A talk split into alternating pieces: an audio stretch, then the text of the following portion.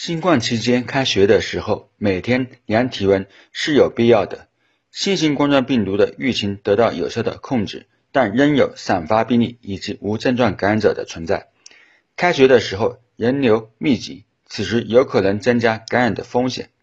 特别是在大学上学时，全国各地的学生聚集在一起，此时感染风险明显增加。故通过监测同学之间体温。以观察有无异常的发现，特别是那些无症状感染者，可能上学以后发病，出现了相应的发烧、咳嗽、乏力等不适。对于有发热症状的学生，要早期发现，早期前往医院的相关部门进行检查。如果有流行病学史的学生，也需要常规的进行隔离观察。